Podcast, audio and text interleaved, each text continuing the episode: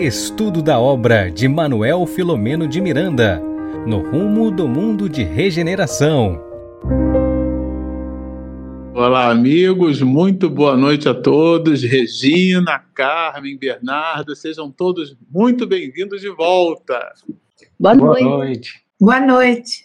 Olha, a Carmen está aí cheia de livros atrás, hein, Carmen? São muitos livros, viu? muito bom. Regina também, né? É muito livro. Bom, Pouca meninos. cabeça e muito livro. Opa! Sejam todos muito bem-vindos. Todas as segundas-feiras nós temos um encontro juntos para estudar essa obra sensacional. A gente sempre gosta de fazer essa propaganda saudável. Esse livro aqui, olha. Tcharam! O nosso No Rumo. Do, não esquece de pegar o seu, não, Regina. No Rumo do Mundo de Regeneração. É, antes de nós começarmos, a gente sempre gosta de lembrar que prece, copo d'água, a gente não nega para ninguém. E a gente gostaria de iniciar as atividades da noite de hoje sintonizando com mais alto e vamos nos servir aqui da voz do nosso tenere, como se diz num, num belo italiano, né? do nosso tenor, do nosso Bernardo, para fazer a prece inicial. Tudo bem, Bernardo? Tudo bem. Iniciando então essa, essa noite, sintonizando com os espíritos benfeitores que nos acompanham, pedindo que nessa noite de segunda-feira possamos receber essas vibrações maravilhosas e aproveitá-las da melhor maneira possível para que possamos encontrar em sintonia o nosso caminho, acertando o nosso objetivo de se tornar pessoas melhores e auxiliando também, se possível, aqueles que estão ao nosso redor. Que assim seja. Bom, o nosso protocolo, que eu não posso deixar de cumprir o nosso protocolo, é iniciar, já que na prece a gente aprende a louvar, a pedir e a agradecer, o louvor o Bernardo acabou de fazer. O pedido a gente vai fazer durante a live, mas o agradecimento é a Regina quem faz, não é isso, Regina? Isso mesmo, né? Primeiramente, nós agradecemos sempre aos internautas que estudam conosco, que nos acompanham já há tanto tempo, né? E que não desistiram do estudo. E também queremos agradecer aos nossos companheiros, né, que retransmitem esse esse estudo, né? Então, nossa gratidão ao Lar Espírita Caminho do Cristo, Web Rádio Portal da Luz de Mato Grosso do Sul, Web Rádio Fraternidade de Minas Gerais, Rede Amigo Espírita de São Paulo, TVC Acal de Santa Catarina e TV7 da Paraíba. Então, a nossa gratidão a todos que estão contribuindo com a divulgação da doutrina espírita. Muito obrigada. Vocês vejam que são muitos os companheiros que estão transmitindo, retransmitindo essa nossa live. São os heróis da resistência, né? Começar é fácil. Aliás, essa citação é de Emmanuel. Começar é fácil, Continuar é difícil, mas terminar é crucificar-se. Então, para vocês que estão conosco, ávidos pelo estudo dessa obra, nós com essa live aqui, a 28 live nossa, é, vamos iniciar hoje um capítulo muito sugêneres. É, confesso a vocês que a abstração feita a todo o volume de informações que a gente já tem nas outras obras é, subsidiárias e também na própria codificação, é, nada obstante a própria revista espírita, mas esse capítulo de número 15 ele traz informações assim é, sensacionais, realmente são elementos de reflexão. E a gente, quando começou estudando aqui o capítulo 15, é, eu queria que cada um, inclusive, comentasse isso que foi objeto de estudo entre nós nesse sábado, né? Já que a gente prepara o nosso estudo das segundas-feiras à noite, é, habitualmente aos sábados. E no nosso estudo de sábado à tarde, uma das coisas que a gente comentou, e eu queria que cada um se expressasse um pouquinho, é, foi justamente o fato de Miranda, diferente dos outros capítulos, iniciar esse capítulo de número 15 falando aqui de trabalho, né? Ele não começa falando da paisagem, falando do ambiente, falando de tudo aquilo que gira em torno das atividades. Mas ele parece que fala da própria atividade, né? Citando aqui a questão da hora vazia, né? Não é isso, o Carmen? Fala um pouquinho para a gente sobre isso. É, porque ele já começa nos dizendo que quando qualquer um de nós elegermos, tivermos o foco né, no trabalho, no evangelho, na vinha do Senhor, né, nós não temos tempo, porque de ficar olhando e sem fazer nada, porque essa hora vazia não nos pertence mais, já foi o nosso passado, né? Quando nós temos objetivos bons de aurir conhecimento, o nosso tempo de 24 horas fica escasso, porque nós temos que nos dividirmos em várias tarefas. Mas quando temos a consciência de que estamos trabalhando para que nos tornemos seguidores, talvez um dia, quem sabe, né? Apóstolos de Jesus, né? Quem sabe um dia amigos de Jesus? Oh, né? já pensou? Claro. Então, o, o nosso tempo fica muito muito pequeno.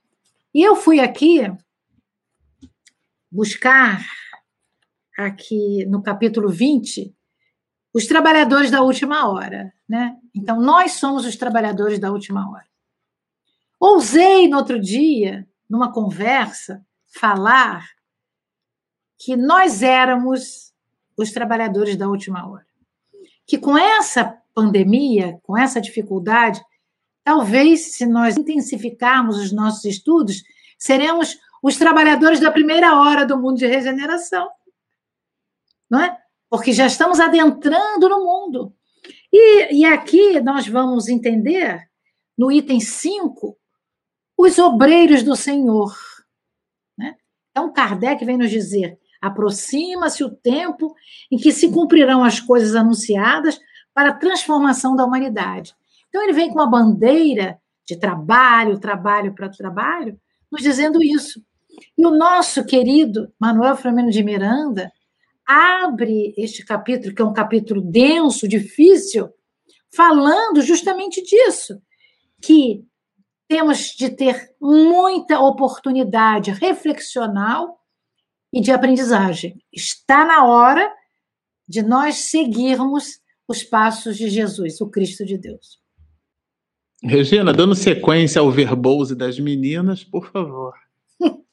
Então, é, colaborando né, com, com a fala da Carmen, né, que me chamou a atenção sobre os trabalhadores da vinha, né, a parábola, né, o Manuel Flamengo de Miranda ele faz essa, essa ponte, né? A gente vai encontrar essa parábola em Mateus 20, capítulo 20, de 1 a 6. 1 a 6. E para quem não conhece, é bem rapidinho, não vou contar a parábola inteira, né?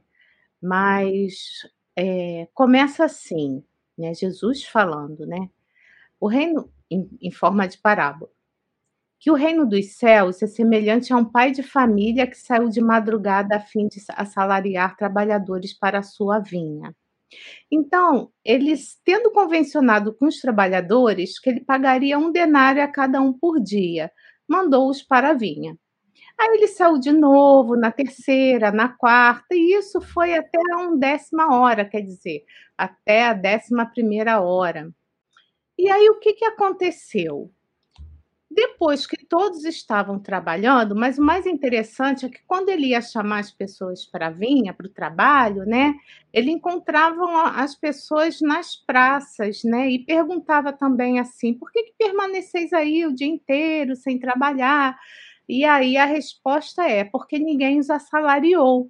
Então eles ficavam esperando que alguém pudesse ajudá-los, né, para o salário. Aí depois ele pede para que para que a pessoa, para que o seu empregado pagasse, eu estou fazendo um resumo, né? pagasse para todos eles, mas pediu que fosse de uma ordem do, dos que vieram é, primeiro, por último, e depois os que vieram, pagasse por último os que vieram na primeira hora, né? E aí assim foi. Então, esses primeiros acharam até que eles iam ganhar mais, né? Por isso, mas não.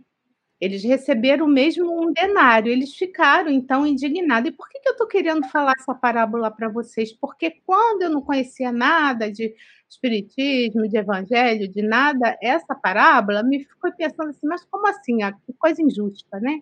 Então, por isso que eu quis trazer, para quem não conhece. E aí, qual foi a resposta dele, né? Ele, o, o dono da vinha, não estava causando é, mal a ninguém, porque ele estava fazendo bem. O combinado não sai caro, né, Regina? Combinado, isso. O combinado aí, não sai caro. É, é.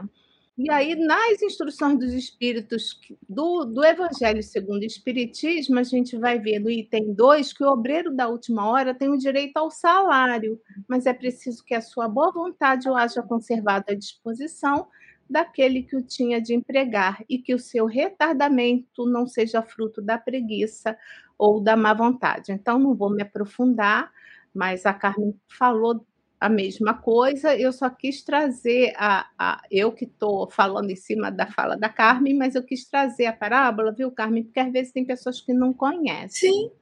Tá? Então, mais ou menos, isso me chamou muita atenção no primeiro ou segundo parágrafo, porque ele já faz essa, já fixa isso, né? Já fala desses trabalhadores, né? Da vinha do Senhor. Quem são esses trabalhadores? Se eu pudesse completar, eu diria continua, o seguinte: continua. que a vinha, que a vinha precisa de todos os trabalhadores. Isso. Aqueles primeiros fizeram uma parte, os do meio outra parte, e os últimos a outra parte. Tudo teria que ser completo pelo trabalho de todos. É assim que Deus quer que cada um de nós trabalhe na vinha, ou seja, no planeta Terra, no caso, no planeta Terra que nós estamos, trabalhando no, no, nessa vinha que Jesus fez para nós, o trabalho que nós temos na reencarnação e quando desencarnados, para que o planeta possa ficar melhor, né?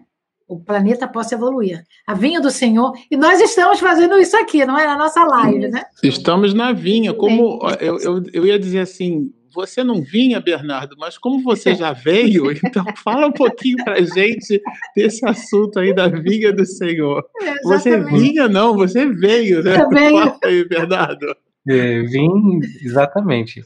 Então, assim, tem um, um, na introdução do livro Vinha de Luz, que Emmanuel já fala, brilha. Já que a... estamos falando de vinha, né, Bernardo? Vinha de é, luz bem apropriado.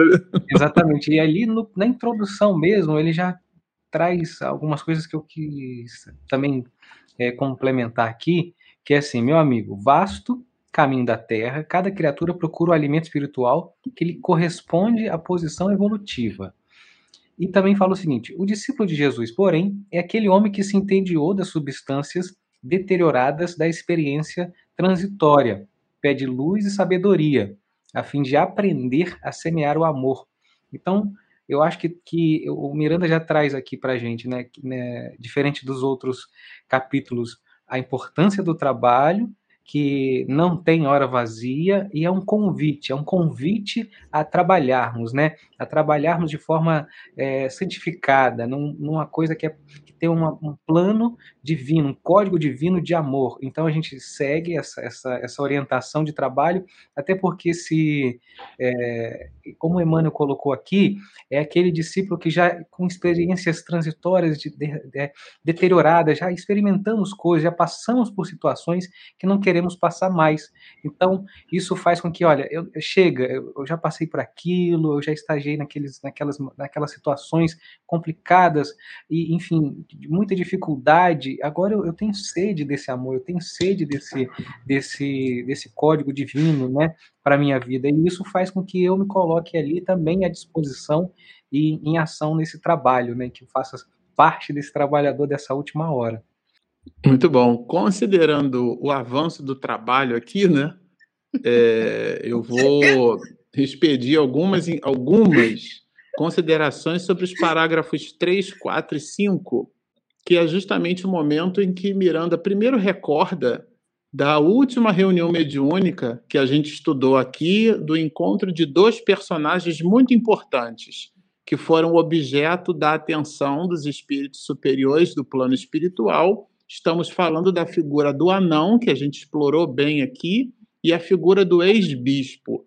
Todos os dois, esses dois personagens, que se manifestaram pela possibilidade medianímica da médium Malvina, né, eles deixaram é, as suas impressões sobre o, o, juízo de valor que cada um fazia sobre a ideia do cristianismo, a ideia do cristão, e entendiam a figura de Jesus como uma figura agnóstica, ou seja, o, o conceito de justiça era desconhecido por parte deles em relação ao cristianismo, ou melhor, na postura dos cristãos. Então, eles não reconheciam os cristãos como sendo criaturas justas, porque sofreram muito. E eles foram objeto dessas reuniões. É, e aqui Miranda coloca que esses dois espíritos eles eram, vamos dizer assim, um fragmento da ação desses justiceiros. Né? Aliás, eles se intitulavam assim. E eles, os espíritos superiores, esses espíritos planejavam a ida até esse ambiente dos justiceiros, né? Que eram, eles eram denominados assim, eles mesmos se autodenominavam. E uma coisa que a gente destacou na reunião, que a gente achou bem curioso, é o fato de Spinelli já conhecer esse local. E, e Miranda vai dizer assim, e principalmente, principalmente para quem gosta de português, é um advérbio de modo, né? De modo principal. Ou seja, era muito, além de Spinelli, o próprio Eurípides. A gente está falando de Eurípides Barçanufo. Então, esse era o nível né, dos espíritos que estavam envolvidos nesse processo. Olha, temos companheiros de Portugal aqui com a gente. Minha amiga Ana Matos. Muito bom. E, e, aqui, claro, né, considerando que eles possuíam essa, essa, esse entendimento, né, esse esclarecimento, essa posição, eles sabiam o local e tudo mais, eles foram até esse local. E, e eles, é, na verdade, antes deles irem ao local, não se aventuraram, eles fizeram uma reunião de planejamento e essa reunião de planejamento, ela carrega elementos assim muito curiosos. Uma das coisas que eu queria agora que até a Carmen comentasse, que a gente viu isso bastante aqui, né, é a ideia desse projetor é, em três dimensões que mostrava a cidade, mostrava o local, tudo muito vivo, né? Ao mesmo tempo, a forma como o, a região era descrita, né, um pântano imenso, é um charco lodacento, aves, né, que ele descreve aqui Miranda, necrófagos, né, é, é, realmente objetos, né, animais e um cenário com um odor pútrido, é, seres completamente disformes, isto é, deformados, né, e eram parecidos com biótipos né, humanos mais primitivos, né, como se fossem símios. Então a gente vê aqui o, uma descrição desse ambiente, como a Carmen colocou, muito densa, né, muito pesada. Carmen, quais foram as suas impressões quando eu, quer dizer, eu sei quais foram as suas impressões, mas os internautas não sabem, né? Fala um pouquinho para a gente sobre isso. É, porque nós encontramos, né? E aí nós até discutimos, até a nossa Regina, né? Nos, nos ajudou trazendo o livro Obreiros da Vida Eterna, né? E no livro Obreiros da Vida Eterna, no capítulo 6, né? Vem uh, mostrando que numa cidade X que era, era ajudava era na casa transitória de Fabiano, é, tinha um conjunto de espíritos superiores que ajudavam esses espíritos naqueles lugares pantanosos que a vibração era, era muito dificultosa. Mas não chega aos pés do que o Miranda descreve aqui. Eu tive a oportunidade de reler, né? De reler o capítulo todo. E vai lá, é aquele espírito que ajuda, aquele espírito feminino, cheia de candura. Mas aqui, o nosso benfeitor, ele vem dizendo que é, se projetava coisas assim muito é, obscuras.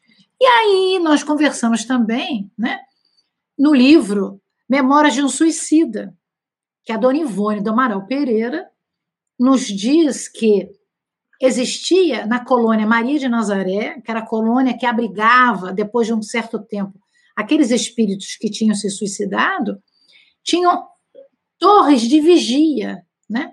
E essas torres rodavam, como nós temos aqui no planeta, na Terra, no planeta, é, no mundo material, aquelas torres, e as torres alcançavam distâncias muito longas, porque para evitar que aqueles espíritos fugissem ou que outros espíritos entrassem para invadir aquele local, né? Então, o, o Miranda ele traz uma coisa que já é aspas meio conhecida, mas ele vem dizer o pântano imenso, parte coberto por vegetação espessa e parte descoberto, que flutuava uma espuma escura e putrefata. Os detalhes são tão impressionantes e eles não tinham muita vivência nisso, a não ser o Spinelli né, e o próprio Miranda. Então, nós ficamos imaginando como deve ser terrível para esses espíritos viverem nessa condição sem luz do sol, porque o nosso sistema solar tem o Sol como uma estrela de quinta grandeza, mas ele é que dá vida aos planetas. Então, quando um espírito que é um, como a Joana diz, que é um ser viajor do cosmo, que pode um dia, em, em cada morada da casa do pai, ele perde essa essa vivacidade pela vida deve ser muito triste. Então, isso, ao mesmo tempo que me espantou, me entristeceu, porque era um lugar lúgubre, né? É um lugar assim que é, eu eu não gostaria, talvez, não sei se eu estaria preparada para ficar lá, né? Ajudando, porque deve fazer um, deve dar a nós uma impressão de é, de desamparo, né? É, a Miranda, inclusive, fala sobre isso mais tarde, né, é, Carmen? É, eu, queria, eu, queria, até que a, Denise, a Regina comentasse um pouquinho para a gente, porque, como a Carmen citou, Regina, ele vai chamar aqui né, esses odores pútridos, pútridos que exalavam essa condição, era uma floresta, né? que traziam lixo, quer dizer, parece que a conlurbe do mundo espiritual lá não funcionava muito bem, a companhia de limpeza urbana lá do mundo espiritual não tinha, né, é, é, não tinha limpeza da alma, né? Fala um pouquinho para a gente, Regina, sobre essa esse cenário, né, que Miranda descreve, que a Carmen começou a, a comentar muito bem. A nossa casa mental, né, a gente está sempre emitindo, né, pensamento, vibrações. Então, se o que eu penso, se o que eu sou, se eu vibro em torno de coisas boas, o meu ambiente vai ser muito legal, muito bom. Mas se eu vibro em torno de coisas ruins, o meu ambiente vai ser dessa forma. Então, no capítulo 1, eu acho que é no episódio 2, isso foi bem estudado por nós, né? Sobre essa questão do ambiente, né? Das nossas vibrações. E que o planeta Terra, né? Porque estamos aqui todos mais ou menos, né?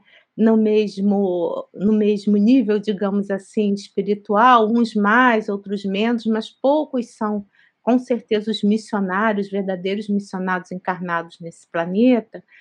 Então, a gente emite essas vibrações, digamos assim, e forma todo esse ambiente. E aqui o ambiente é formado, né? Essa coisa ruim, pantanosa, pelos espíritos que ali vivem. E, e, ele foi criado né, com um propósito lá atrás, né? Ele fala aqui no livro, lá atrás, ainda com aquele ambiente muito primitivo. Mas tem uma coisa que me chamou a atenção e que me chamou a atenção depois que a gente estudou no sábado, viu, gente? Mas eu queria, porque o tempo todo que ele fala das aves, dos, dos bichos, dessa coisa de horror. E aí eu me recordei né, que existe muita dúvida entre se há animais no plano espiritual. Achei melhor trazer para a nossa discussão, porque é bem interessante, é bem facinho também, não é para complicar, não. Né? Então, é, na verdade, esses animais eles podem ser, né? O próprio perispírito podem ser, eu vou dizer várias coisas. O próprio perispírito modificado, então perispírito é moldável, tá? Podem ser também, né? Espírito, é, é, é, formas de animais que já estiveram sim é, é, aqui na Terra, né? E aí, por que, que eu estou falando isso? Eu não estou assim inventando, não. Eu trouxe dois trechos do livro, de uma passagem de Chico Xavier, tá? E também de Divaldo. Em Testemunhos de Chico Xavier, de Sueli Caldas Schubert, então a gente vai ver um depoimento de Chico que ganhou do seu irmão um cachorro em 1939. E em 1945 o cachorro veio a falecer. Mas Lorde. Isso, mas como o Chico ele era médium, né? É, é, e ele via os espíritos e tudo mais, quando, ele percebeu que quando o, o irmão dele, o espírito do irmão dele, é, ele aparecia depois que, que esse cachorro desencarnou, ele, ele aparecia com esse cachorro e sempre estava acompanhado dele tá? Um outro caso é o caso de Divaldo, quando ele estava em Mato Grosso, né, e ele foi recebido pela Federação Espírita de Mato Grosso com Dona Maria de Edwiges.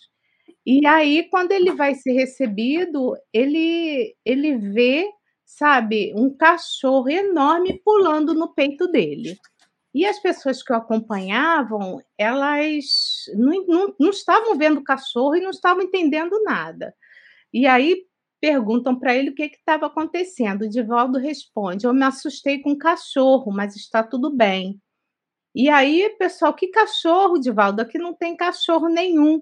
E ele fala, né? Tem sim, esse pastor aí, percebe? Então, né? Esse pastor, né? E aí a dona da casa, né, que era presidente da Federação Espírita do Mato Grosso do Sul, a dona Maria, ela se emociona e fala assim: Divaldo, eu tive um pastor, mas ele morreu há meses.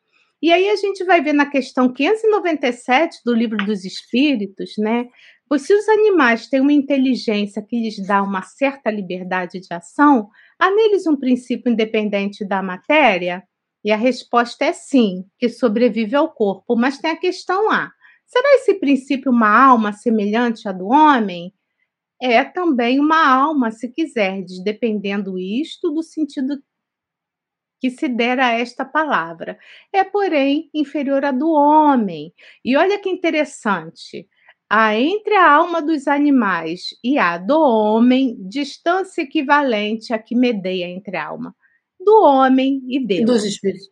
Então, a diferença entre o animal e o homem é a mesma de nós, homens, a Deus. É bem grande, porque a gente vê pessoas que, que falam que os bichinhos só faltam falar isso e aquilo.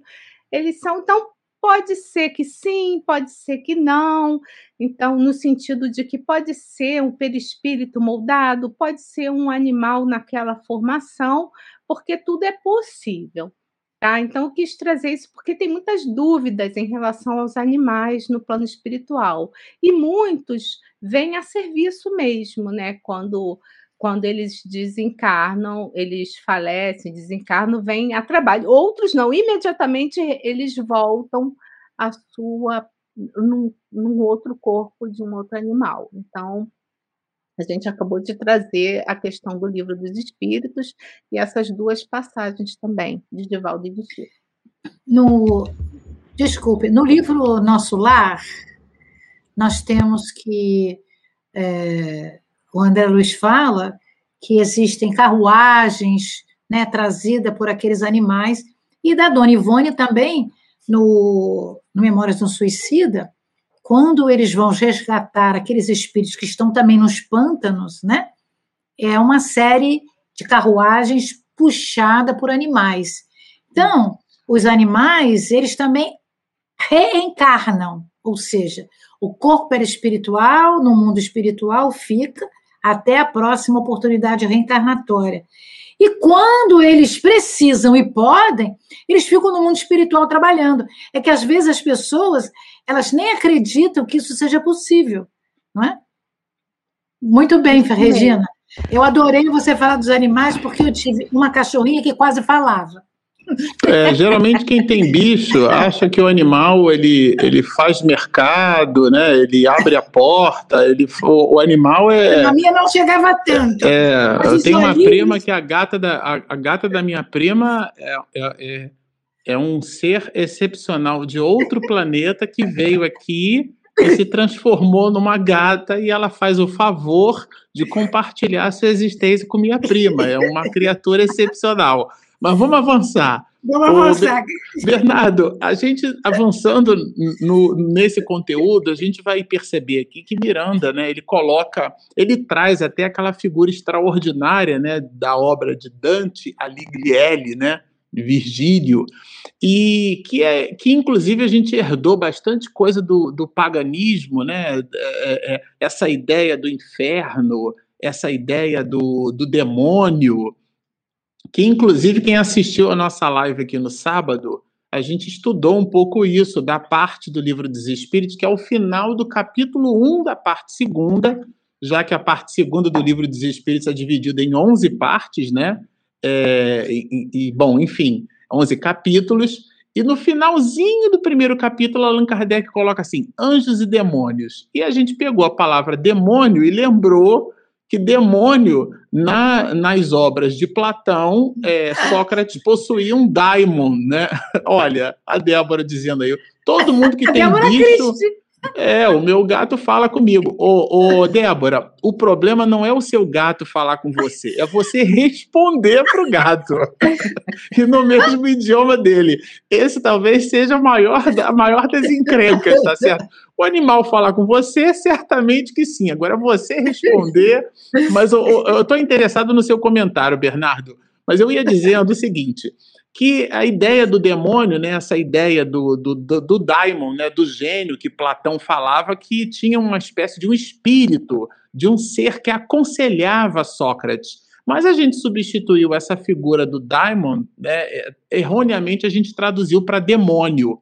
E Miranda fala disso aqui, né? Justamente dessa alegoria de Dante Alighieri, né? Que fala justamente dessas relações. E depois, no final das contas, eles queriam, Bernardo, encontrar o tal do ponto frágil, o lugar por onde eles poderiam então chegar nessa cidade.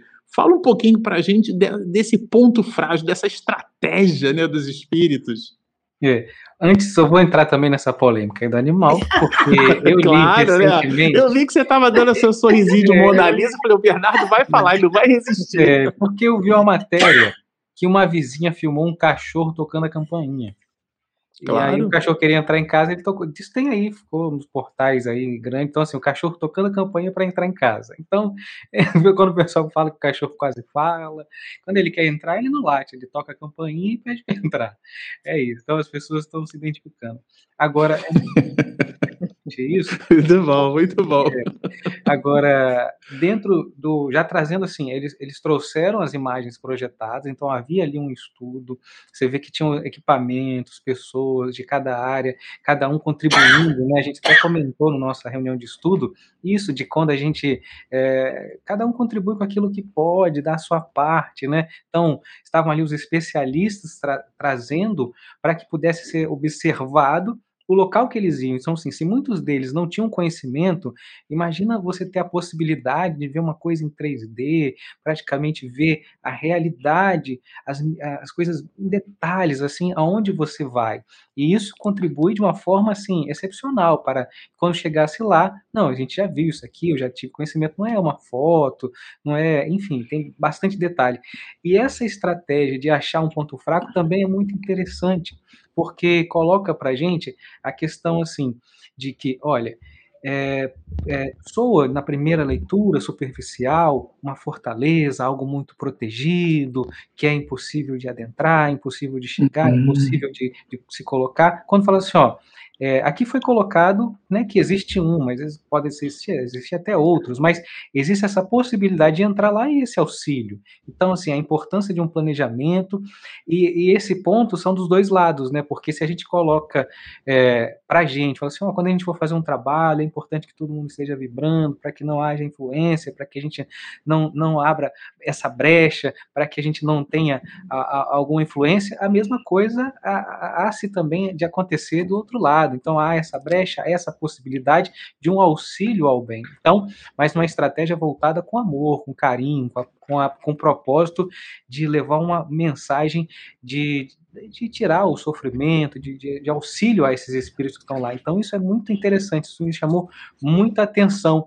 E, e, e essa figura, e também ficou também nesse, nesse momento que eu estava lendo esse, esses trechos, né, um, um, uma coisa que diz Emmanuel, é, no livro Pão Nosso, que diz o seguinte: é, o que é de divino se identifica, se identifica com o que é de divino, né? Porque ninguém vai contemplar o céu se acolhe o inferno no coração. Então, trazendo também nosso tesouro, né? Porque ele, nessa passagem, nesse trecho, ele está falando sobre o tesouro, onde está o seu, seu coração, onde você está colocando. Então, assim, é, e o que eu trouxe, e também com, complementa trazendo o que a Regina trouxe, né? Da gente estar tá nessa sintonia, de a gente estar tá vibrando nesse, nesse, com amor, com o nosso coração depositado para o bem.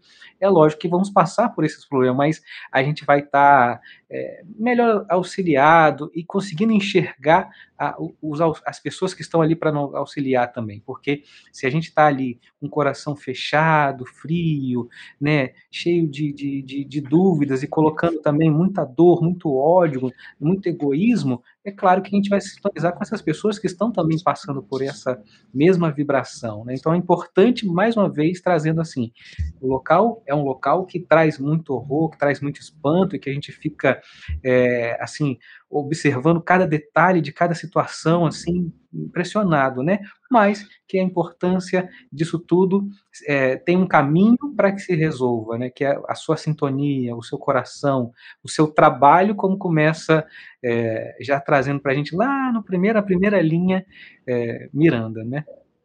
Muito bom, muito bem conectado, viu, Bernardo? É, de fato, assim, avançando aqui no, no assunto, né, na, na dinâmica narrativa de Miranda, a gente vai perceber, claro, ele cita né, esse projetor que a gente comentou aqui, que era uma espécie de projeção, uma espécie de holograma né, em três dimensões e tudo mais, e, e a imagem não era imagem 2D chapada, né, ela possuía vida, movimento, e quando eles penetravam o olhar, aquilo ganhava como se fosse uma espécie de zoom, né?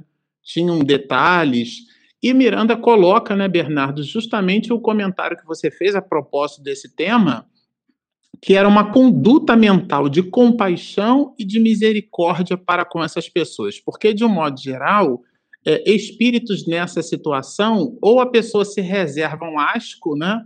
ou então ela se distancia como se aquilo fosse uma criatura à margem.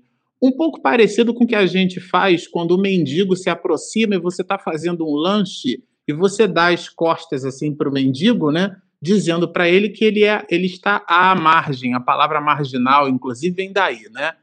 E, e esses, é, esses engenheiros do mundo espiritual, isso foi uma coisa que também chamou bastante atenção, né? É, eram especialistas de um tipo de, de engenharia que ele, Miranda, desconhecia. E que engenheiros eram esses? Eram espíritos habilitados em buscar uma forma, a gente colocou isso aqui no estudo, né, de transladar Só que a gente não chamou de transladar. Quem chamou de transladar foi Miranda. A gente disse que, ele, que eles iam fazer um Ctrl-C, Ctrl-V da cidade, né? Essa, eles iam pegar essa cidade, o estudo era para isso, para eles pegarem toda aquela região e levarem aquela região, tirarem do orbe terrestre aquela região. Então, isso foi uma coisa que chamou bastante Miranda. E equipamentos especiais que estavam sendo destinados, né, que pudessem justamente deslocar aquilo que Manuel Filomeno de Miranda vai chamar de edificações fluídicas sob os subterrâneos. Ou seja, eram ideoplastias ou plasticidades mentais. A gente até quando estudou lembrou que alguns é, a turma da geologia sempre faz aquela brincadeira, né? É, existem é, é, é regiões como, por exemplo, floresta, a floresta amazônica. A floresta amazônica está ali porque chove ou chove porque tem floresta amazônica, né? Quer dizer, como, na verdade, se você tirar a floresta dali, como chove, tempos depois teremos floresta de novo, né? Isso é o que dizem alguns. Então, retirando aquela cidade e permanecendo os espíritos, como a cidade é ideoplástica, se os espíritos estiverem ali, tempos depois a cidade permanecerá ali. Então, eles estavam buscando um trabalho completo, né? De retirar, de fazer o translado, aquilo que a gente chamou de control. Aliás, não é nem Ctrl C, Ctrl V, né? Ctrl X, Ctrl é, V, né? Porque o, é, o é isso, verdade. Vai recortar e colar. Recortar e colar, porque Ctrl C, Ctrl V você vai duplicar do outro lado, né? E meu Deus, não. Eles estavam querendo transladar, levar a cidade para o outro lado, né? E, e, e esses eram estudiosos que aí eu queria que a Carmen comentasse um pouco, até porque foi uma palavra que na pesquisa a Carmen garimpou muito bem. Miranda, que dá uma aula para a gente aqui, é uma aula isso aqui, né? Ele vai lembrar de uma profissão que eu não conhecia, que eram esses espeleólogos, esses estudiosos das cavernas e tudo mais. Carmen, comenta um pouquinho para a gente é, desse assunto, né? Que, aliás, é muito palpitante nessa parte do capítulo. Falando ah, que, esses, que esses especialistas, eles são capacitados para mergulharem dentro das rochas, né? em lugares profundos, onde é, a, a, vista normal do homem não chega. E, e talvez nem equipamentos que nós tenhamos. E aí você estava fazendo a pergunta, né? Eu lembrei de, de quando essas missões vão a, a Marte, né? Vão à Lua.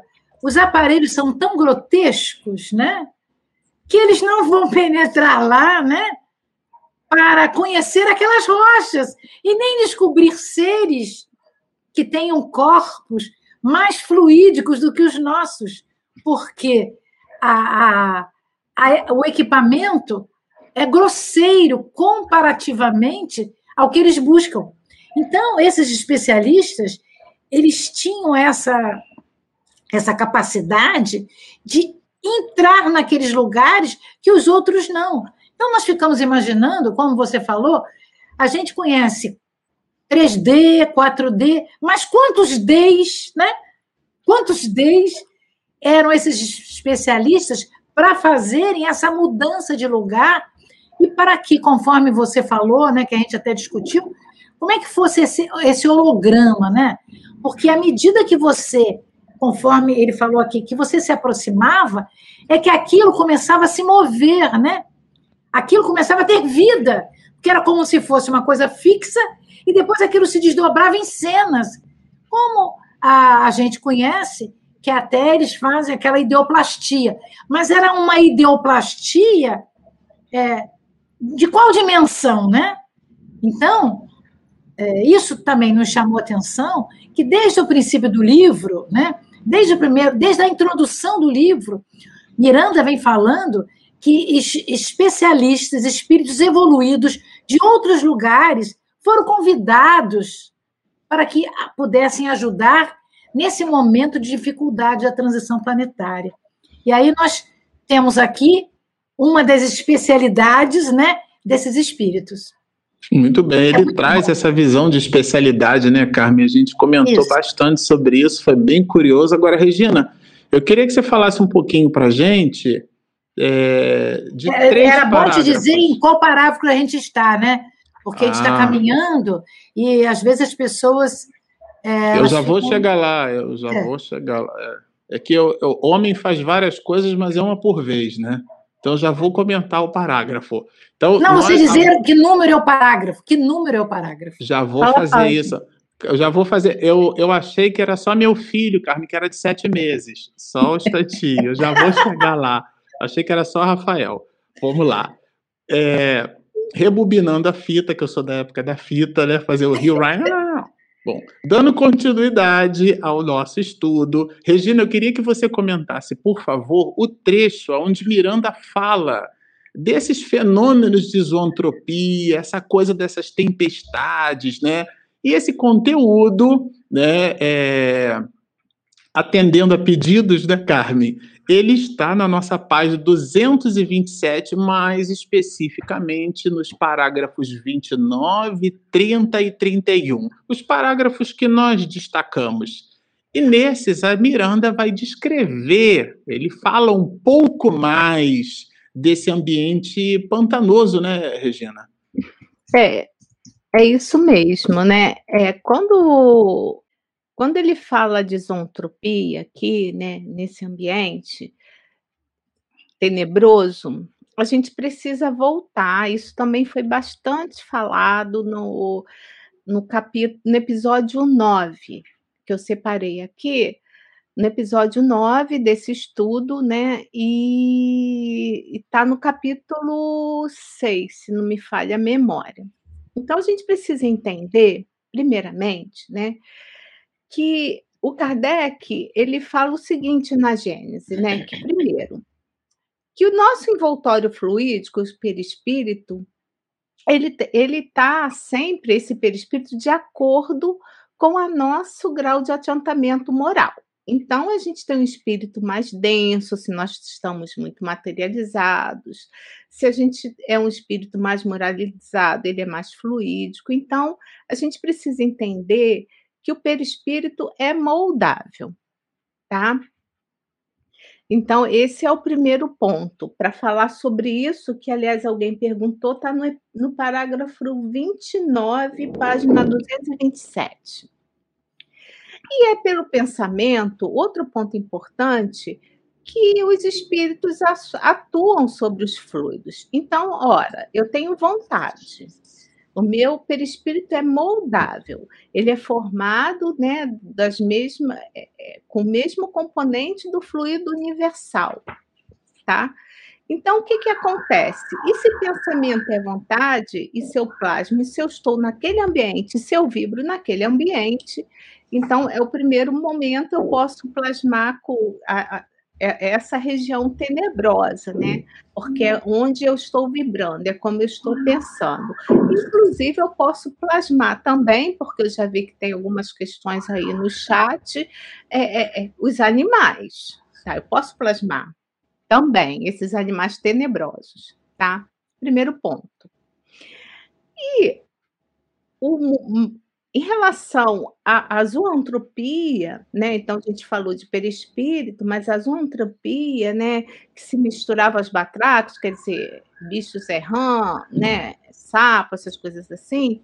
A gente vai entender, vai ver também que os espíritos, através de sugestões hipnóticas, eles podem determinar mudanças no nosso perispírito. E tem dois aspectos dessa mudança, né? Sendo bem breve. Eles, isso pode acontecer através da autossugestão, né? Que está motivado por um sentimento de culpa, ou pela ação da mente de outro espírito que a gente vai ver ali mais na frente, né? De determinados instrumentos também. Então, isso pode acontecer, tá? É, então, nesse ambiente de horror, né? Espíritos realmente endurecidos, gente. Espíritos maus, eles respiravam essa atmosfera, né? E dessa forma nós vamos ver vários espíritos em formas de animais, que a zoantropia é isso, né? Quando a gente falou lá atrás né, da licantropia, eram os espíritos que, que se transformavam o perispírito em lobo, mas a zoantropia pode ser qualquer animal. Né? Então, era assim uma cidade, né? Essa cidade dos justiceiros era uma verdadeira cidade de horror. E nesse livro aqui, Sexo Obsessão, ainda não, não vou falar de desfile, não. Mas eu estava vendo agora, né, quando eu estava estudando, esse livro aqui, também de Manuel Filomeno de Miranda, Psicografia de Divaldo Franco. No capítulo 3, a comunidade, lá também tem uma comunidade que também, né, esse capítulo é a comunidade da perversão moral. Então, se vocês acham que esse livro, talvez, nesse, nesse capítulo, seja difícil e pesado, o Sexo Obsessão também é bem interessante, né? E ele fala no terceiro parágrafo, lá daquela região também tenebrosa, que ali, aquela região era reduto imenso criado pelas emanações doentias das próprias criaturas da terra, que para lá seguiam por, in, olha só, por imantação magnética opcional quando parcialmente desprendidas pelo sono físico. Aqui ele está falando das pessoas que também, quando dormiam, que tinham essas mesmas vontades, vibravam nesse mesmo, com essa mesma sintonia, eles também iam para lá, tá? durante o sono. E aí, ele mais à frente, ele fala assim: tem sido assim através dos tempos, e por enquanto ainda parece que se demorará por algum tempo. Então, a questão realmente da psicosfera da, da Terra, né?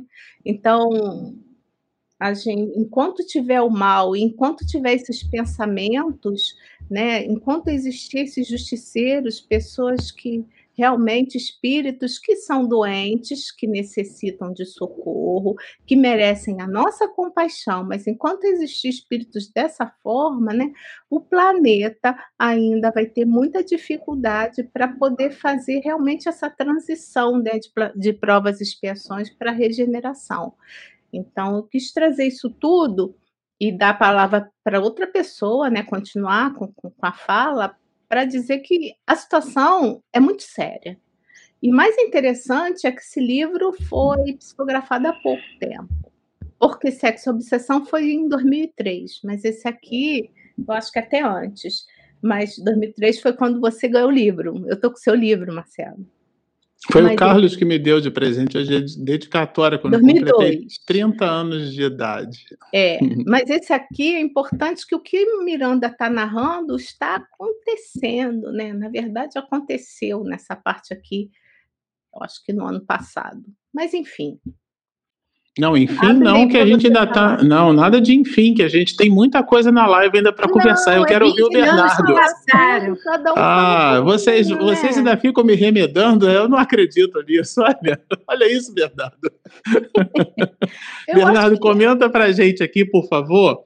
É, que eu estou olhando para o nosso Deus Cronos, tá, gente? Vai dar uma hora de live e a gente está na metade do capítulo, tá bom? Precisamos avançar. É, é, depois que, que o próprio Miranda vai falar dessa rede libertadora, que eu achei bem interessante, é rede é rede mesmo, é rede de pescadores, né? Porque daí a ideia era assim, né, Bernardo? Bom, vamos fazer o Ctrl X, né? Ctrl V da cidade, mas antes, vamos fazer aqui um clean-up, vamos ver quem é que está afim de ficar, né? Então eles jogavam as redes, os espíritos que verdadeiro e genuinamente se queriam né, se modificar, quando eles tocavam na rede, eles agarravam. Os que eram só falácia, aquilo dissipava, né? E aí eles não se agarravam à rede. E ele continua descrevendo o ambiente. Miranda descreve o ambiente que eles resolveram entrar. Olha a encrenca que eles se meteram, né? E aí ele vai falar que, mesmo para ele, Miranda, isso foi uma coisa que a gente destacou no estudo, era muito difícil o acesso. É, comenta o próprio Miranda que ele entra orando e emocionado durante a travessia, fala dos cuidados que tanto Eurípides quanto Eurípides Barçanufo, quanto Spinelli, Francisco Spinelli deram para essa empreitada e cita aqueles espíritos que no meio do caminho ficavam fazendo assim, né? Como se fosse aquelas sereias mitológicas. Olha como eu, que eu sou coitado de mim, né? Aquele, aquela lamúria que na verdade era, era uma falsidade, né? seres chorosos e mistificadores. Olha o quadro. E depois ele encerra dizendo assim: embora acostumado a visitar regiões dantescas, isso é Miranda falando. Regina acabou de descrever um livro aqui que o próprio Miranda cita essas regiões do mundo espiritual inferior. Ou seja, estamos falando de um autor espiritual, é o 18 livro da lavra dele, não é um livro é, onde ele tem uma inexperiência nesse processo, mas ainda assim, Miranda faz questão de dizer ipsis literi, embora acostumado a visitar regiões dantescas, um inexplicável horror começou a apoderar-se-me. E aí ele vai falar da forte vibração mental que Eurípides pede para que a ele evoque, mas num dado momento, Bernardo, eu queria que você comentasse isso. É... Miranda vai citar assim: cada grupo tinha uma função especial adrede estabelecida, que a gente até discutiu se era coisa do compromisso, do planejamento, foi, foi animado entre nós, né? Fala um pouquinho sobre essa visão do planejamento, que aquela não era uma incursão improvisada, tá certo? é, nesse, ele vem trazendo todas essas, essas observações para a gente, né? É, desde quando ele fala que tinha o, o, o, grupo de também de Santa Isabel, então sentiam vários outros trabalhadores ali, né? E isso faz lembrar também da obra é, Memórias dos Suicidas, quando tem o Servo de Maria, que também estão ali sempre auxiliando. Então, assim, tem sempre grupos auxiliando. Isso e essa parte também, como se fossem sereias mitológicas, quando vai passando ali, pessoas querem falar, né, trazer, ai, me ajuda, me ajuda, mas tem, queria é, enfim, pegar os, os distraídos, né? Então, a, as estratégias também que eles traziam, né? Para que o auxílio não chegasse, para que isso, na verdade, são barreiras, né? Vão, vão dificultar o, auxílio daqueles que estão ali buscando, né? E essa parte também que Miranda traz, é, que mesmo ele precisou ali ficar vigilante, então a questão de se manter o tempo todo em sintonia, vibrando com o alto, né? Ainda mais nessas, é, nessas situações, isso traz para a gente uma observação de que quando a gente está nessa nesse momento que a gente passa, por uma dor, alguma dificuldade, muitas vezes a gente coloca assim, ah, eu não consigo, tenho dificuldade. É difícil, não é fácil. Né? Você está vendo aqui, a gente está falando de espíritos que estão acostumados, estão ali é, desenvolvendo. Claro que o local e o ambiente que eles estão, estão, estão, estão nos apresentando é um local denso, um local de difícil acesso, um local que precisa de muito cuidado, mas a importância de, de se manter, que é difícil. Então, a gente que ainda está nesse exercício de se manter nessa vibração do dia a dia, né? A gente que às vezes é, não agora, porque também, mas muitos quando saíam, tinha o trânsito, alguém passava pela gente, dava um sinal vermelho, enfim, ficava irritado. Então, assim, de manter a vigilância nesses pequenos detalhes é um exercício para que nesses momentos mais complicados você consiga manter a sua serenidade. E ele traz para a gente também um sermão da montanha e também é, trazendo é, essa fala dele, essa observação isso também me trouxe assim o, o Sermão da Montanha, né, que é o, é o, discurso de Jesus ali, que pode ser lido também no Evangelho de Mateus e de Lucas, e, e, e, traz lições de conduta moral, né, ditando os princípios ali que orientam essa vida nossa cristã, né, espelhada com que traz é, Jesus. Então, isso tudo, essa observação, e são assim, é, é, muitas, muitas, muitas coisas que chamam a atenção, mas a importância de, de que cada grupo tinha sua função especial. Então, assim, é, isso é muito importante, né? Porque cada um tem o seu talento, né? Aquela, trazendo também mais uma parábola, né? A parábola dos seus talentos. Qual é o seu talento para essa missão, para esse trabalho, né? Então, isso foi muito interessante, porque havia é, cada um sabia, né, depois desse, desses planejamentos e visualizar a, o que ia fazer, tinha ali é, essa, essa missão, sabia o que poderia contribuir para aquela missão. Então, isso foi muito interessante e, e, e isso fortalecia, né, porque não eram é, o grupo era muito forte, né? Então, trazendo mais uma vez essa questão da rede. Então, uma rede de corações, de trabalhadores ali laçando, né? Entrelaçando-se para que pudesse recolher esses corações sofridos e aqueles que desejavam também, porque estavam lá indo para a gente logo mais vai saber, sem dar spoiler, qual, qual vai ser a, a missão de chegar lá, enfim, o que eles têm para fazer. Mas estavam ali já recolhendo esses corações para que, já que vai acontecer, né, enfim, aconteceu esse recorte para outro local, mas que já pudesse trazer esses corações, que pudessem ter a sua oportunidade de reencarnar aqui na Terra mais algumas vezes, né. Agora, Carmen, eu queria que você comentasse para gente, porque vai esquentar aqui, como o Bernardo comentou, né? Vai esquentar. E claro, você é uma formidável estudiosa da doutrina espírita, né, Carmen? Então, sim. Seu microfone está fechado, viu? Nós quatro, né, meu amigo? Por favor, né? Ah, mas eu agora estou falando de você, né? Ah, eu, eu não, é claro, eu não sou partidário da ideia de que poeta bom é poeta morto, né? Espera desencarnar para dizer, nossa, era tão legal, era tão bacana, que bom poder elogiar ao vivo, né? Ao vivo e em cores como eu aprendi é. com a minha professora de ensino fundamental. Não é em cores, Marcela, é a, ah, é a cores, não é em cores, né? É colorida.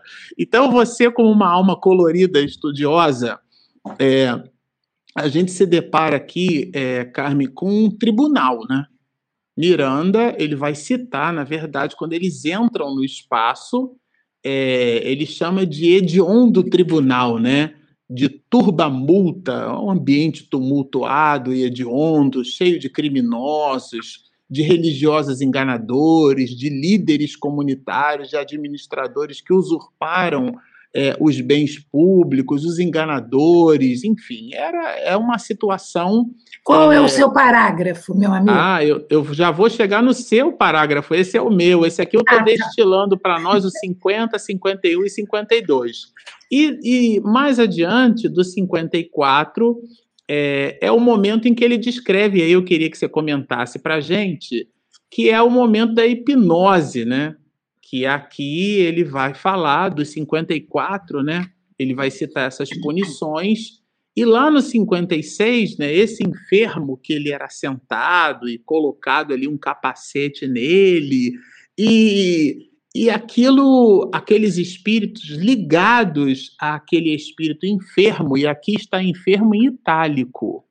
E Miranda não colocou isso à toa né, eles, eles telementalizavam. E, e, isso, como lembra a Regina, não é assunto novo entre nós, nem muito menos na literatura de Manuel Flamengo de Miranda. Tem gente que diz que esse livro aqui não é do autor espiritual. Eu digo assim, não lê os livros de Miranda, porque esse livro aqui é o 18 é o 18 que nós temos lido, tá? Então, na literatura de Manuel Flamengo de Miranda, esse é um assunto recorrente, inclusive. E aqui ele vai citar, né, Carmen, desse, dessa indução, você é um lobo, você é um lobo. É uma situação é, bem complexa, não? É, nós comentávamos, né, que essas hipnoses nós já tínhamos estudado bastante. Mas nos, nas outras obras do Miranda, né? É. Mas agora, nesse parágrafo 56, ele descreve, né, que eles passaram para uma outra sala e o enfermo, veja, o enfermo era tão materializado que ele se sentou numa cadeira, né? né? Matéria, né? Matéria plasmada, né? Então, se sentou num tipo de cadeira especial, não era uma cadeirinha qualquer, né? E a ele atado e foi colocado sobre a sua, a sua cabeça um capacete. Né? E eu falei, e nós concordamos, depois eu procurei aqui não achei nada em obra nenhuma desse tipo. Eu, eu tive a oportunidade de procurar. Que então, através desse capacete, aqueles espíritos que já eram meio dementados, eles podiam entender a voz daquele coordenador justiceiro que o, hipnotizava por comandos, né? dizendo assim: você é um lobo, todo você freme de forma lupina. Quer dizer, dando a ele que o corpo dele todo deveria começar a se transformar. Aí a gente vê, né? Lembra dos filmes de lobisomem, né? Que tinha, né? Quer dizer, quanta coisa. E aí eu vou voltar a alguns minutos atrás, né? Que a gente falou da sintonia, né? Da plasmagem, né? E vou também colaborar dizendo assim: a Dona Ivone do Amaral Pereira né, nos disse no livro Recordações da Mediunidade que as obsessões, na sua grande parte, acontecem no desdobramento do sono físico, quando nós não nos preparamos. Então você desdobra e vai para essas cidades, você vai para esses locais, e lá nesses locais você descobre essas coisas. Para que é, nós pudéssemos ter alguns filmes, né? Com esses monstros, né? É que talvez alguns homens, quando eu digo alguns seres, né? Fossem, tivessem ido naqueles lugares. E quando voltaram ao corpo físico, desenharam aquelas coisas, né? Aquelas coisas assim grotescas. Porque, de uma maneira geral, você não tem isso na cabeça, né?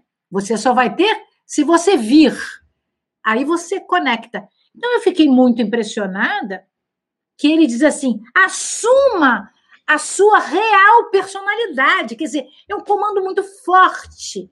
Olha, você não é humano, não é?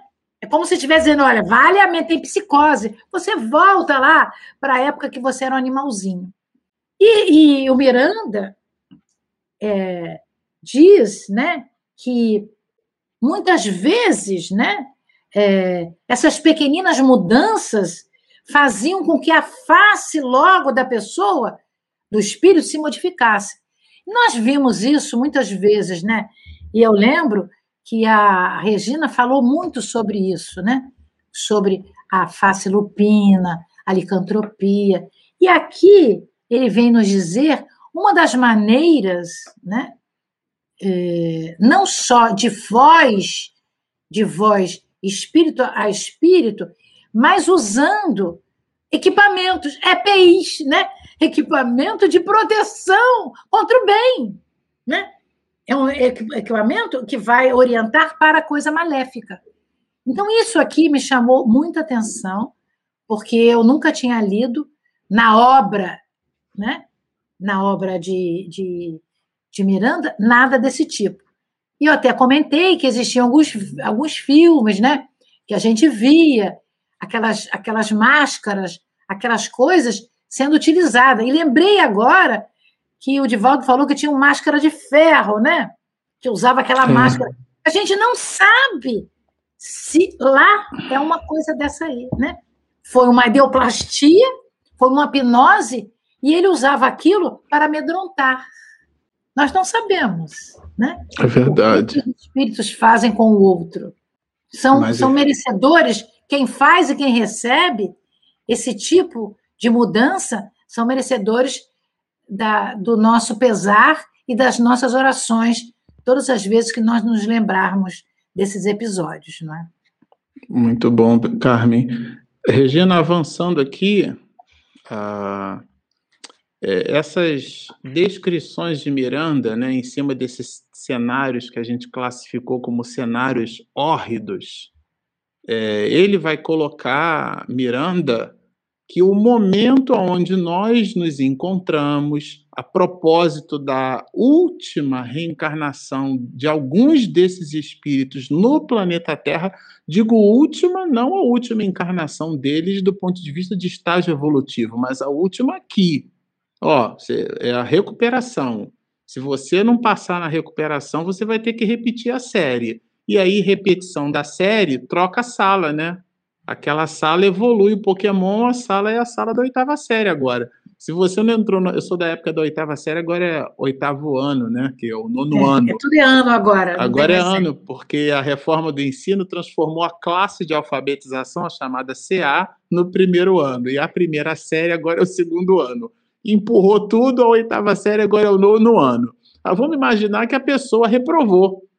Ela não quis a recuperação. E aí ela, como reprova, aquela sala, os alunos todos passaram de ano, então ela vai ter que ir para onde? Para a série, para a sala do, do ano que ela reprovou. Então ela não vai poder mais ficar no planeta. Só que ela entra naquela sala recebendo a condição de tentar se recuperar. E muitos não se recuperam, e muitos desses, diz Miranda, que são os que promovem contribuições para os horrores bélicos. Ele está falando das guerras, né?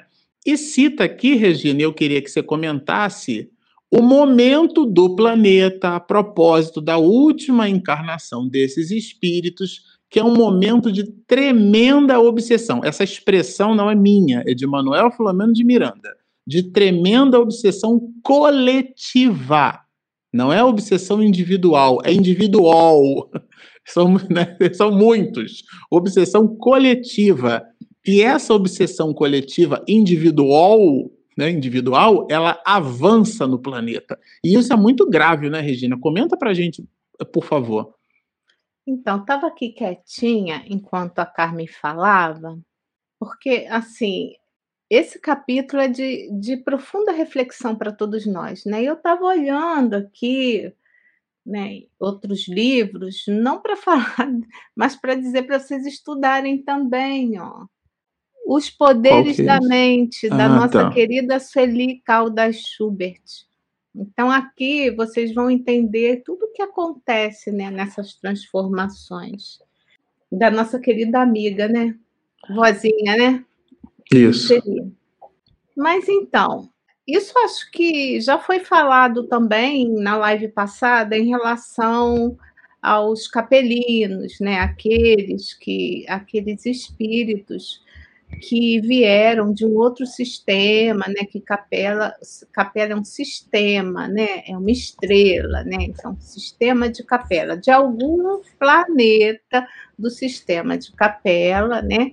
E que eles vieram aqui, né? Como eles também não conseguiam mais, né? Ficar na, no planeta por conta dessas vibrações porque veja bem, tudo vibra. Então, se eu não, se eu estou atrapalhando a, a, a essa, esse pulo, esse salto, essa melhora, melhorar a atmosfera desse planeta, que, que são as nossas próprias emanações, então eu estou atrapalhando o progresso. Então, chega uma hora que as leis divinas elas são colocadas, digamos assim, tudo é sempre colocado em prática, mas assim, ó, agora já chega, você já teve todas as oportunidades, então agora já está na hora de você ajudar um outro planeta, né? Um outro local. Então, o que, que acontece? Esses espíritos muito endurecidos, né, e que que são recalcitrantes e que eles são até usados, né? Você veja bem, esses vingadores usam esses espíritos para lançarem por aí no meio das guerras, no meio dos tumultos. Eu estava vendo a televisão com você, não vou dizer o que, que a gente estava vendo, mas eu falei assim: olha, os espíritos estão todos soltos aí desse como Miranda faz. Então a gente tem primeira coisa. Ah, é, né, Regina? Tem programa de televisão que a gente assiste. Olha aí o livro de Miranda aí, ó, que não tem como não ser outra coisa, né? Então, a primeira coisa que a gente tem que tomar muito cuidado com o que a gente faz, com o que a gente pensa. A gente precisa, primeiramente, educar os nossos pensamentos, né?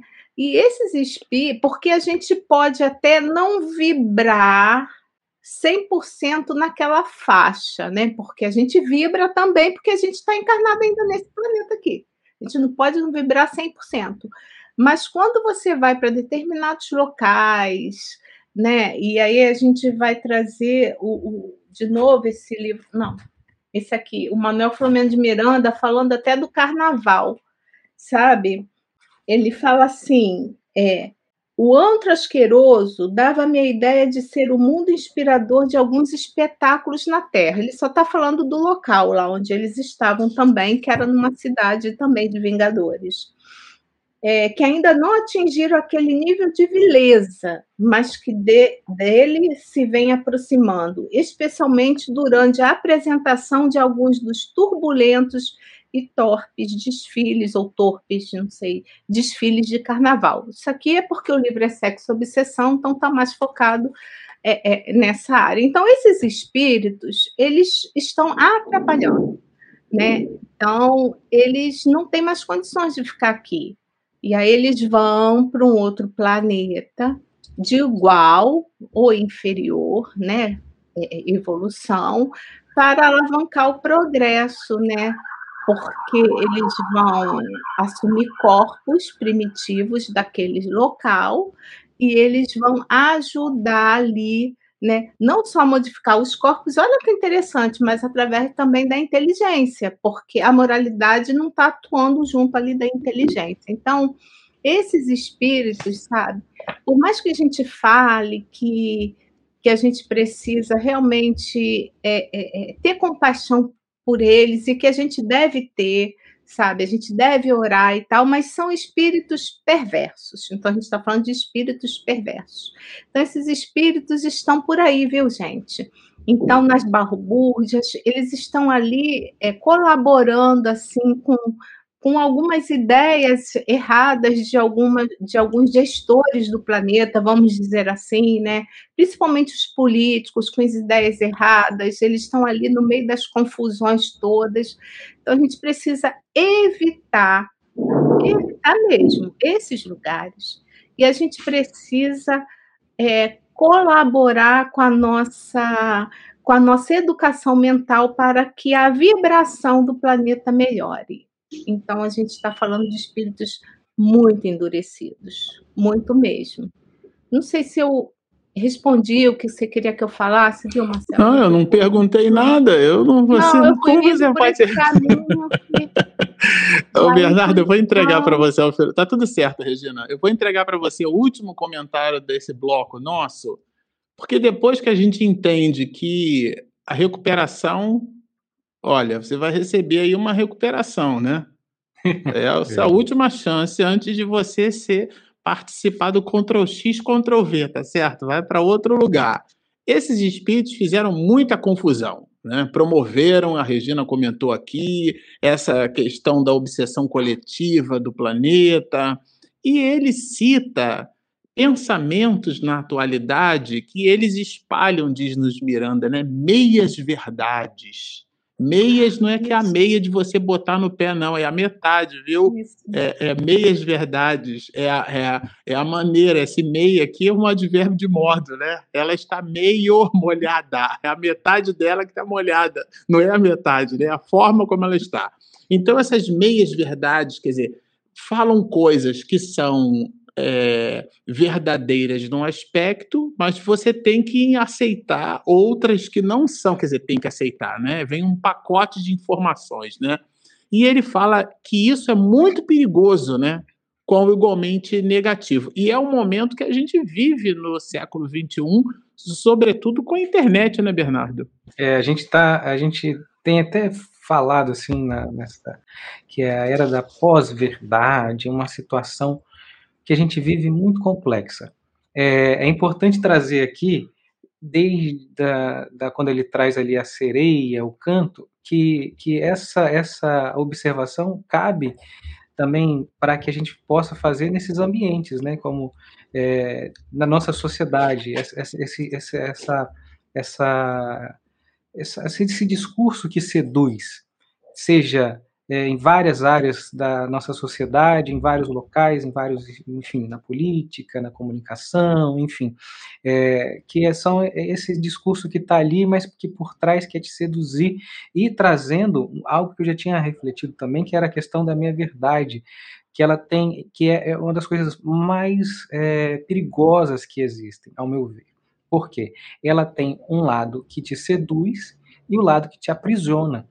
A verdade te seduz, porque tem uma verdade ali, mas a mentira te, te aprisiona, porque tem esse lado da mentira. Então, é muito complicado e muito difícil a gente é, se encontrar e refletir quando a gente vive nesse momento que está espalhado de forma epidêmica essa meia-verdade e esse discurso, né, em todas as áreas.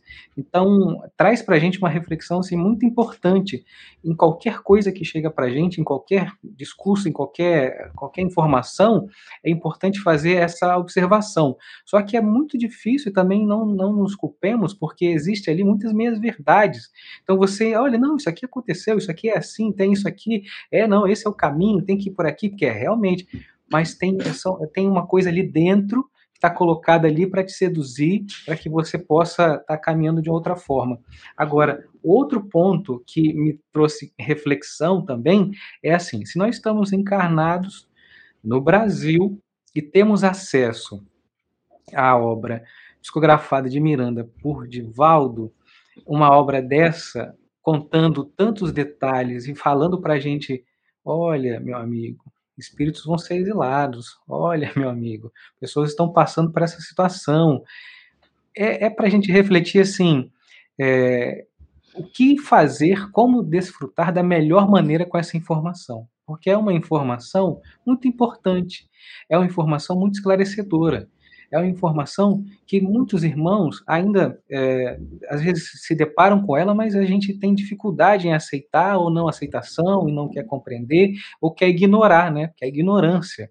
Então, assim, agora, se estamos aqui estudando, estamos juntos nessa live, tantas pessoas, e temos essa obra em nossas mãos, como desfrutar da melhor maneira desse presente divino, porque isso aqui é um presente divino, é, é. a nossa rede, essa aqui é a nossa rede para que a gente possa se segurar e entender que temos algo em nossas mãos que é de importância é, extrema, que é durante um naufrágio alguém jogou uma boia para a gente. Então, assim, a gente tem aqui algo para entender, porque a situação é complicada, né? É, estudamos sobre pandemia, sobre situações dessas nos, livros, né? É, muitas gerações é, não vivenciaram essa questão, né?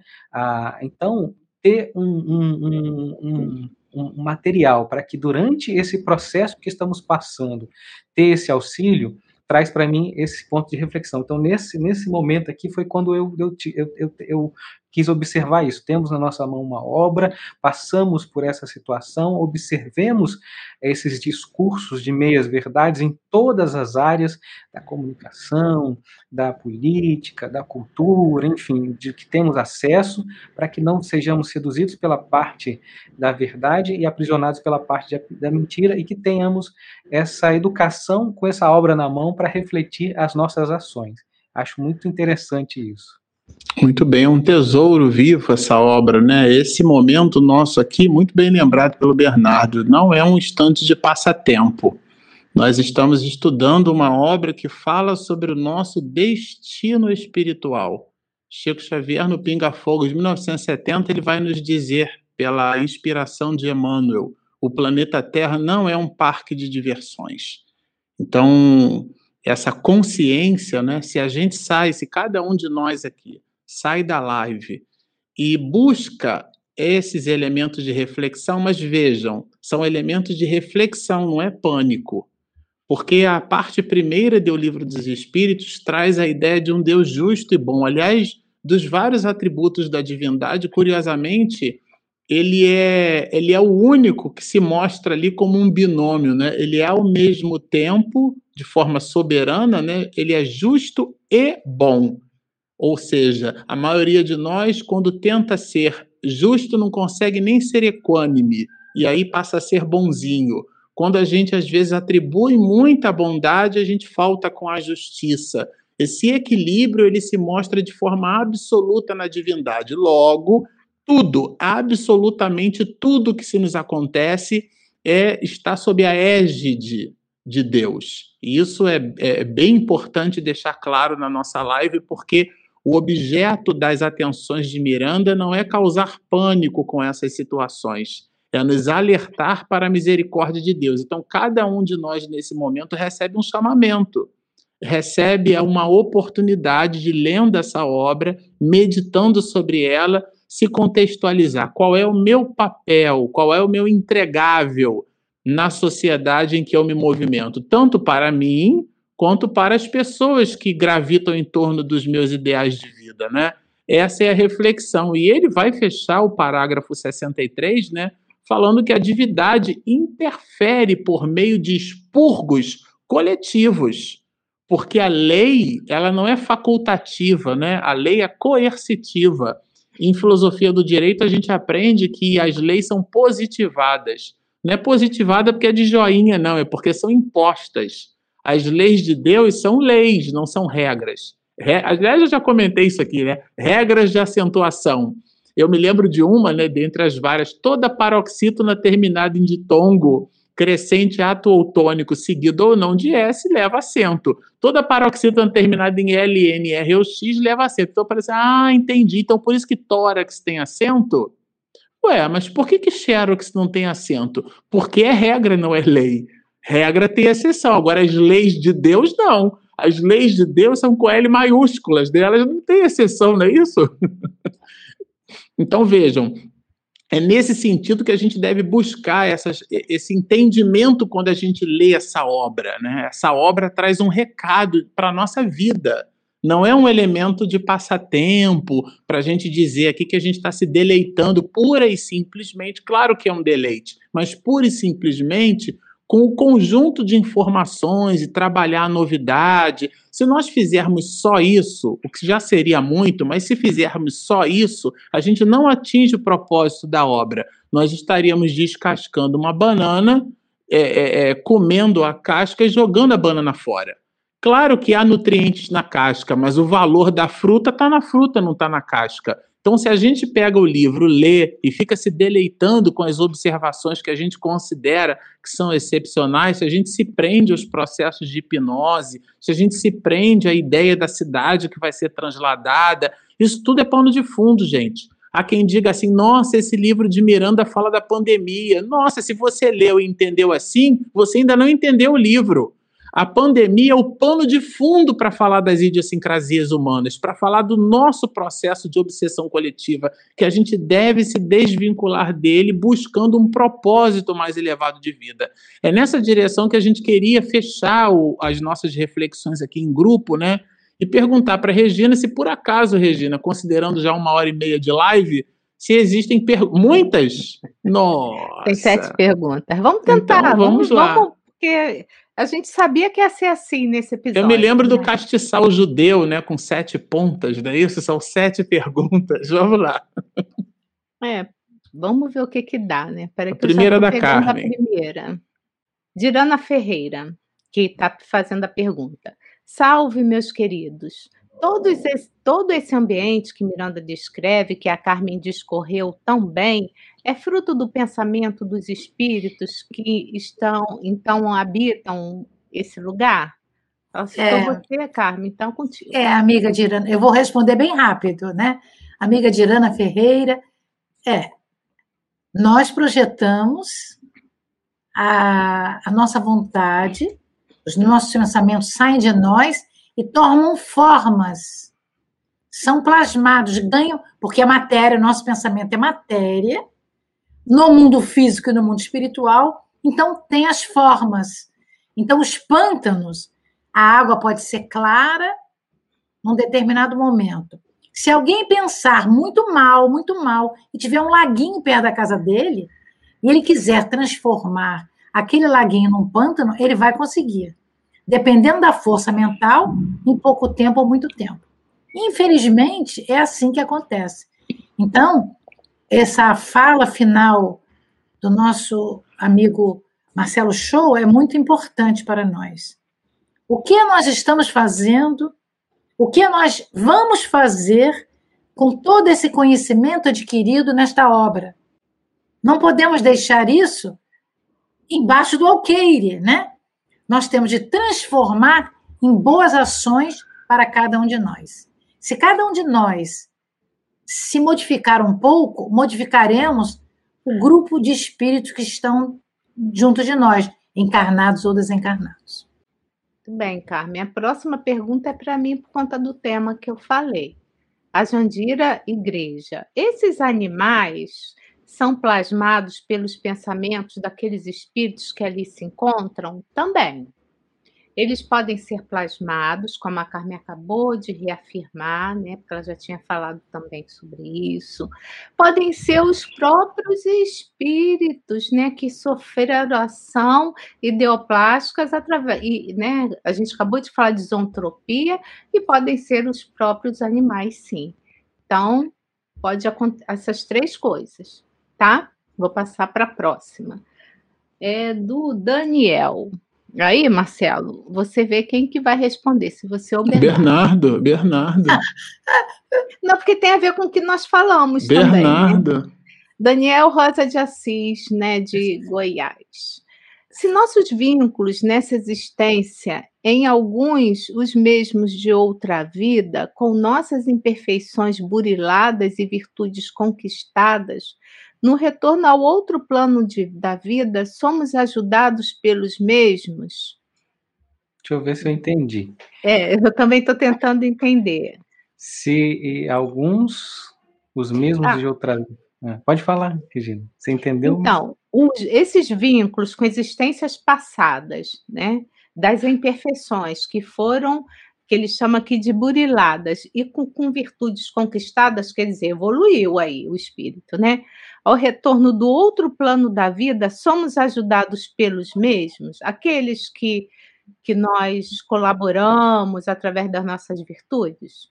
Mais ou menos ah, isso. sim, é, acho que é isso. A gente tem aqui na, nessa própria obra é, situações de, é, de obsessões, né, de, de pessoas que estavam é, no próprio anão, né, se colocando ali naquela situação e, e eles não estacionado, né, mas é, fixado naquela época em que viveu com aqueles grupos e aqueles grupos foram caminhando, né? E esses grupos mesmo vão auxiliar esse irmão também. Então, dessa mesma forma que ocorre para auxiliar aquele que precisa daquele auxílio que ficou na, na, série anterior, a gente que conseguiu passar para o próximo exercício também é, exerce essa função de auxílio é, para com nós mesmos. Então, assim, é, esses espíritos que nós estamos vinculados, é, os familiares aos quais você convive e teve ali, aos, aos, seus colegas de trabalho, as pessoas que vão passando pela sua vida, são essas oportunidades, são esses espíritos, né? Estão vinculados ao seu campo de ação.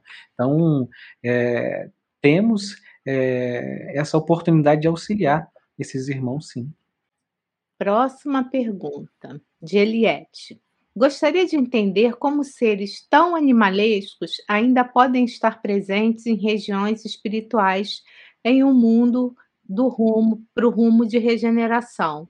Então responde você, Marcelo. Todo mundo já respondeu uma.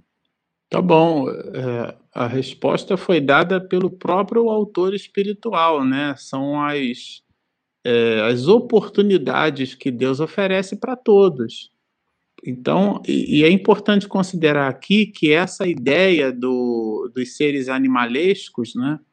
A Regina lembrou muito bem é, que há uma distância muito grande entre o animal e o homem, né? O reino hominal, a nossa condição cognoscente. Então, só o fato da gente ter possibilidade de discernir, a gente pode optar pelo erro, que é o nosso livre arbítrio, a nossa liberdade de arbitrar portanto, de decidir. E às vezes a gente opta pelo reino das sensações, no lugar de optar pelo reino das emoções. Quando a gente opta pelas sensações, nós nos escravizamos às coisas, isto é, nós coisificamos a nossa espiritualidade. E a gente leva para o mundo espiritual a sensação que o mundo espiritual já não é mais capaz de, de, de nos dar. Porque os sentidos físicos já foram substituídos, ou deveriam sê-lo, pelos sentidos espirituais, mas nós nos aprisionamos por eles. Então, é uma conquista do espírito que, por rebeldia, ele ainda se teima. Porque, afinal de contas, foram muitos e muitos milênios é, estagiando em formas primevas. Então, a gente, alguns, muitos espíritos, ainda nos sentimos muito ligados às sensações. Vocês observam que o apelo da luxúria, da sexolatria, do, do, dos entorpecentes, ainda falam muito à criatura humana. E em até detrimento. Do poder, né, Marcelo? Sim, e até do poder, uma forma, né, é, é, do ponto de vista é, psicológica, de se colocar de uma maneira superior em relação às outras pessoas. A engenharia social divina é tão interessante que quanto mais evoluído o espírito é, mais humilde ele se torna. Dr. Bezerra de Menezes é um espírito, é uma alma veneranda, Mas ele, quando se apresenta, chama todos nós de filhos. ele se coloca, é Paulo de Tarso, né? Fiz-me fraco para os fracos, para ganhar os fracos. Olha, ele não era. Fiz-me tudo para todos, para por todos os meios chegar a salvar alguns. Veja que interessante, diz, né? Do amigo humílimo. É, o Givaldo é. diz, do amigo humílimo. Isso mesmo. Muito Bom, interessante. Então. Eliette, é, é, é, esses espíritos receberão, quiçá, do amigo humílimo, como lembrou Carmen, né, do próprio Dr. Bezerra de Menezes, é, essa mão bendita de Deus, porque aqui não é uma punição. Ah, agora você não presta mais para ficar aqui, porque alguns de nós podemos, infelizmente, fazer essa leitura, né? A gente só enxerga o mundo a partir das lentes cujo óculos espiritual a gente se permitiu colocar, mas a obra não fala disso. A obra fala de progresso espiritual e a liberdade que cada um tem de continuar se movimentando segundo as suas escolhas. Carmen, a Elisete pergunta: essa cidade seria o umbral? Muita gente faz confusão mesmo. Olha, Elisete, ela deve ser um umbral pesado, não é? Não é esse umbral que André Luiz se colocou, como nos diz, né? A série Emmanuel com o livro Nosso Lar. É algo muito pior. São espíritos tenebrosos, né? São espíritos que já que já durante muito tempo erraram. Eles séculos e séculos estão errando no mesmo ponto. Umbral é, em volta do planeta, uma camada onde se encontram os pensamentos dos encarnados e os desencarnados que plugam neste local de pensamento. É como se fosse um envoltório, como se fosse assim um casaquinho. Mas esse local que o Miranda trouxe com certeza é muito, muito pior. Por isso é que quando na pergunta anterior a eu acho que a Ivete, né, falou que esses espíritos estão também por que eles ainda estão enquanto o planeta está no rumo da regeneração? É porque a Terra é misturada. Tem espíritos primitivos e o, e o nosso codificador Allan Kardec, no capítulo terceiro do Evangelho, segundo o Espiritismo, ele vai dizer: é, uma, é um sítio malsão, é um hospital, é um arrabalde, e é tudo isso. Então, nós temos uma escala muito grande de espíritos encarnados e desencarnados. Por isso é que nós temos muitas oportunidades de crescimento. Porque olha para um lado tem um espírito bom, olha para o outro lado, tem um espírito tenebroso. Olha para a gente, ficamos em dúvida. Carlos, gostei. Gostei. Bernardo, Camila Silva, ela pergunta, fala, pergunta o seguinte: o que nos impede de ir para um lugar para, para ir? O que nos parar, impede né? de ir parar num lugar tão horrível após o desencarne? O interessante é que a gente falou aqui que muitos até são levados desdobrados, né, através do, do momento do sono. Então, é, vale a nossa fala de estudo e observação do que nós passamos aqui sobre a questão do que nós vibramos, assistimos, do que consumimos, do que estamos fazendo, né, é, para que a gente possa é, saber que há uma questão de sintonia, há uma questão de saber onde está o nosso sentimento, né? Então, assim, se, se estamos é, fazendo esse esforço para vibrarmos no bem, nas nossas orações, caminhando, mesmo com toda dificuldade, temos um caminho aí é, que se desdobra muito melhor, né? Ali, né, se coloca ali para gente, se coloca para gente nesse, nesse nessa as pessoas os enfermos que estão lá né é, muitos conectados com aquelas ações com aquelas com aquelas com aqueles trabalhos enfim com aquele pensamento bélico com aquela situação toda enfim.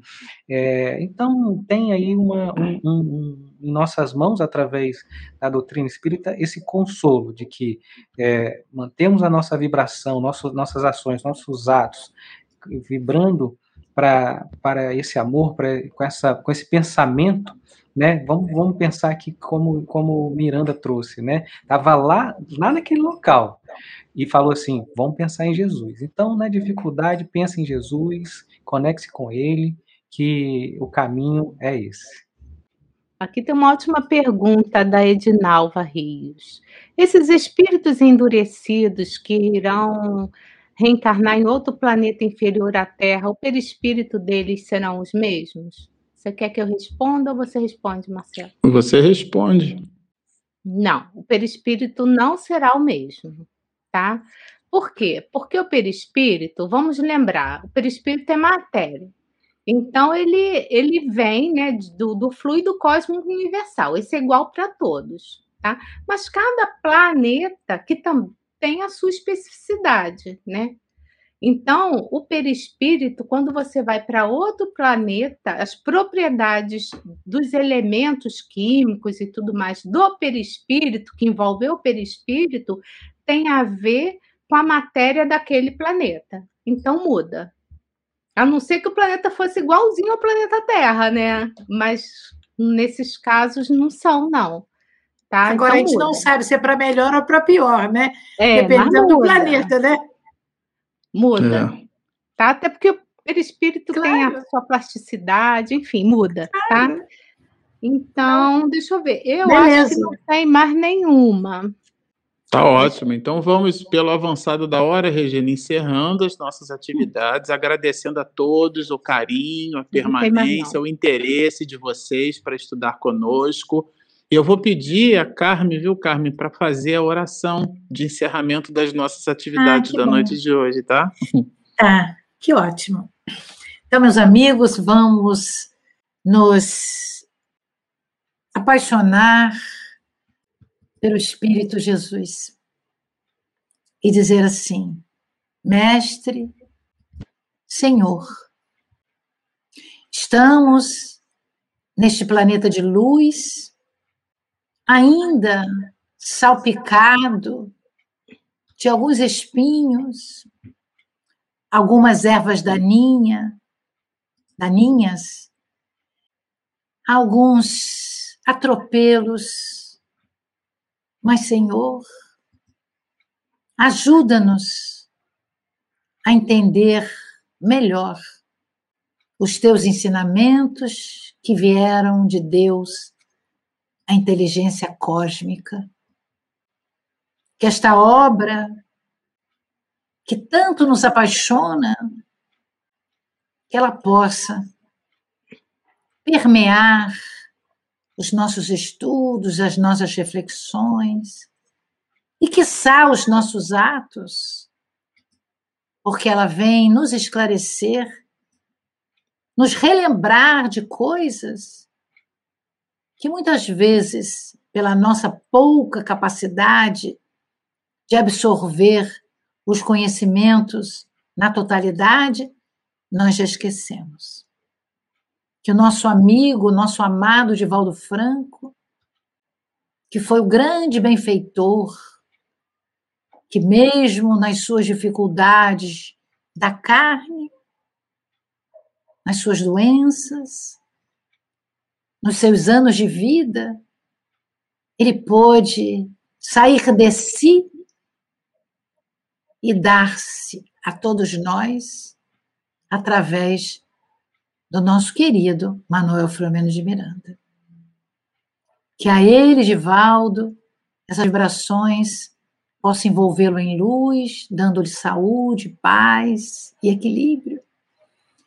E ao nosso querido Miranda, que ele possa, com a sua equipe, com todos esses trabalhadores de Jesus, continuar em grupos e grupos e grupos, atuando nos diversos lugares do planeta, porque não é só no Brasil que eles trabalham, para que este planeta pode, possa vicejar em flores, em árvores verdejantes, em lagos, rios, oceanos puros, com águas cristalinas, onde os animais possam viver e nós possamos ver e abraçar essa natureza pródica planetária da Terra.